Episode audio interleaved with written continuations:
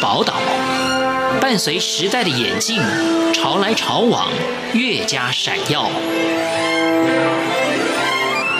欢迎收听《潮台湾》，发现台湾的美好。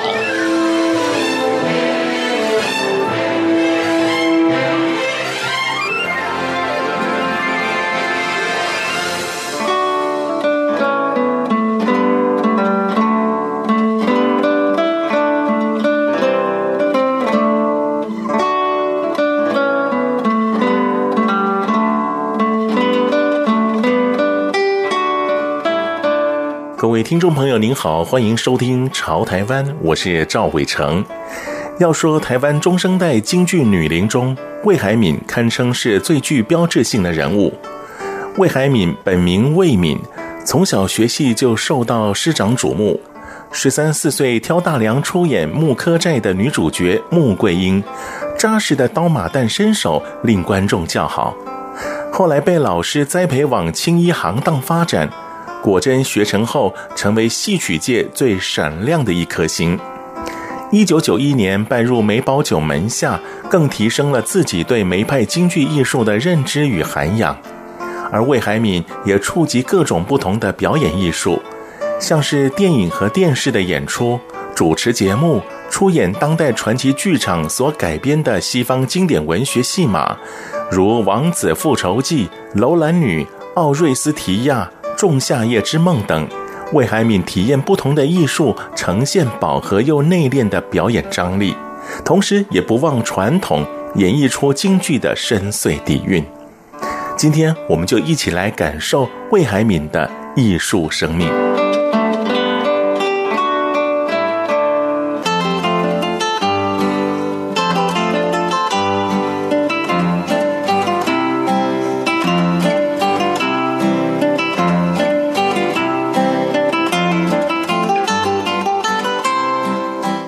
六十年代看戏是一般老百姓的消遣娱乐，尤其自己喜欢的剧种选段都能唱个几曲或是票戏，甚至还把孩子送到剧校学戏。魏海敏的父亲也喜欢戏曲，更能哼几个唱段。他看魏海敏颇有天分，在询问魏海敏的意愿之后，便让魏海敏报考海光剧校。从此，魏海敏进入戏曲生涯。啊，我们十岁考进戏校，因为当时我这个家里面的因素比较没人照顾，所以父亲就觉得，呃，送到这样一个团体的戏校呢，对我的成长应该比较有帮助。那父亲也是爱戏之人，他自己也大概也会唱吧，只是我太小了，我没有听过。那么再加上。戏剧学校当时这个小海光的招生呢，我的年龄刚好就符合了，所以好像就这么命中注定的，我就到了海光，所以我就从魏敏到魏海敏这样一个过程，就是我从小学戏的一个刚开始的一个经历。在那个年代，很多进剧校的小朋友都觉得演戏是好玩的一件事儿，但是等到真正练功后，纷纷打退堂鼓。毕竟学戏是辛苦的，但是魏海敏打从心里喜欢京剧，所以他是欢喜看待这学戏的一些必要经历。在那个之前，在普通的小学念书，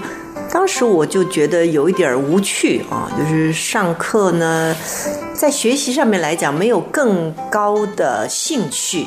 而且呢，也要经常考试，就觉得很烦闷啊。那么，但是到了小海光之后呢，我就觉得是开心的一件事情。虽然说在身体上面会比较辛辛苦啊，从小这个从早开始就要这个练功啊，呃，一整天都要练功，然后到晚上才上学科。在身体上是很苦，但是我觉得在精神上是非常愉悦的，因为你每一天都在吸收新的不同的东西，而且是我喜欢的。老师的慧眼看出魏海敏的扮相、嗓音、身段都适合学习梅派青衣，自然而然是被分科专攻青衣角色。也因为小小年纪的魏海敏资质优异，还曾被相中调去学习刀马旦，以致比起其他青衣。魏海敏多了武打基础。因为当时我们都是小孩儿啊，进了剧校十岁，十一岁就分科了，然后十二岁呢，我就演出了，所以这两年的时间其实是在一个很密集的一个训练。那么就小孩来说呢，其实武戏比文戏要更快上手，所以呢才会先让我去学了刀马旦。虽然我分科分的是青衣组，但是呢还是先让我去学了刀马旦的戏，让我们能够这个小海光的这个表演呢能够。嗯，尽快的跟观众见面啊，于是就学了刀马旦的戏，后来再回到青衣组开始学习青衣的戏。那么至于说京剧的流派啊，其实它，呃，应该讲述的就是说我们后学者啊，每一个人你符合这个流派的条件，不管你的扮相、你的嗓音、你的整体的这个样貌是比较符合梅派的，呃。那么，就像我，我就符合梅派的这个这个整个的条件，所以呢，我就学习梅派。呃，就这件事情呢，我觉得就好像上天送给了我们一个非常珍贵的礼物啊，因为在京剧的这个历史当中，四大流派呢。就四大名旦的这个所谓流派的产生，是一直到民国初年，就是一九二零、三零、四零、五零年代这个四十年当中呢，这些流派呢，这个呃纷纷的创建了自己的这个戏目，然后有后学者、后习者，或者说观众的这个喜爱，慢慢慢慢。尊称他们为流派的宗师，所以京剧就有了这个流派的这样的一个学习的一个方向。那么，我想，这个最重要的还是我们每一个人的个人的条件是不同的，所以呢，有了这个流派呢，就给予我们女性有各种不同类型的。样貌的学习，你说这是不是一个很大的一个礼物？如果说是女性的演员，我觉得在塑造这种所谓流派风格的这件事情呢，是比较没办法达成的。魏海敏第一次挑大梁出演的角色是木柯寨的女主角穆桂英，或许是因缘，也许是巧合。虽然魏海敏从青衣跨行演出刀马旦，但梅派宗师梅兰芳早有先例。因此，魏海敏从小就知道多元尝试各种角色才是梅派的精神所在。我第一出戏上台唱主戏的就是木柯寨啊，木柯寨虽然它是一个刀马旦的戏，但是事实上梅兰芳大师他在当年这个到上海去演出，那时候他还很年轻的时候呢，他也是。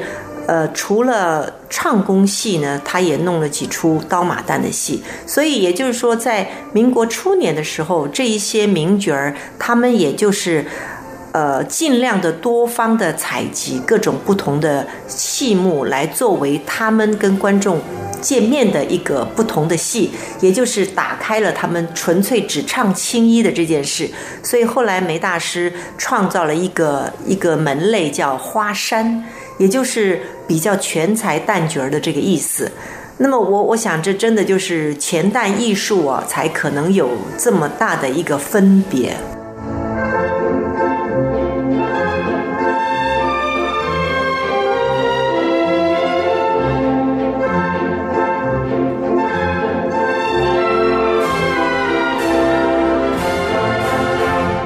魏海敏在学成之后，成为京剧界最亮眼的星星。但他认为，既然从事表演工作，就应该吸取不同的养分，于是参与当代传奇剧场创新京剧的演出，让不懂京剧的朋友也能走进剧场，从不同层面来认识京剧。后来参加当代传奇剧场演出的莎士比亚改编的这个《马克白》，叫《欲望成国》的这出戏，我觉得好像在那个戏里面呢，就吸引了比较多的。不是传统的京剧的观众，就是一般的观众，呃，艺文界的朋友或者一般的观众。所以，我想在《欲望成国》这个戏在当年是受到很大的一个回响，那么也让京剧的这个传统艺术呢，在大众的面前呢，又好像再一次的淬炼。虽然当时是。不是那么有概念的在做这件事情，只是好像在那个时代。因为有需求，所以呢，我们就做了这样一个新的作品，是希望有更多的人能够进到剧场来看戏。就这么误打误撞的，就就把这个戏呢，好像带上了一个国际的舞台。自此挑战东西方各种角色，成为魏海敏的功课。虽然不免招来违背传统的质疑，但是魏海敏却明白告诉大家。正因为梅兰芳的年代就勇于尝试创新，不墨守成规，才有今日的梅派辉煌。所以创新更能延续戏曲的生命。挑战的演出，我在之后的这个二三十年呢，其实做的更多。那么我我刚刚说的《欲望成国》是初开始的时候做了一个大的一个转变，因为我不是梅派青衣吗？那么梅派青衣呢，它基本的这个基调都是非仙即后，就是它的角色呢不是仙女啊，就是太后、皇后之类的啊，妃子都是。雍容华贵的，因为梅大师本身非常的有魅力啊，然后然后扮女生的角色呢，那真是非常的漂亮，很多女性演员都不见得能够及她的这个扮相，所以呢，呃，一直都是中规中矩的，属于中国传统女性的这种角色的，嗯，表演的人物，但是在《欲望成果》里面，我饰演的是马克白夫人，她是一个。呃，有计谋的，然后利欲熏心的这样的一个一个女子，虽然后来也登上了皇后的位置，但是她是以一个不正当的手段，所以到最后她也发疯了。所以在我的表演的这个生涯当中呢，在那那一次算是一个大的一个突破，就是扮演好人，突然你要扮演一个这样子一个坏人，所以呢，对我来讲呢，它是一个认知。就是认知你在台上，你表演的角色是可以千变万化的，而不只是一个面向的。即便不断的创新，还是会遭遇瓶颈。魏海敏将瓶颈看成是必然，也借由瓶颈来激励自己，能随时有突破难关的能力。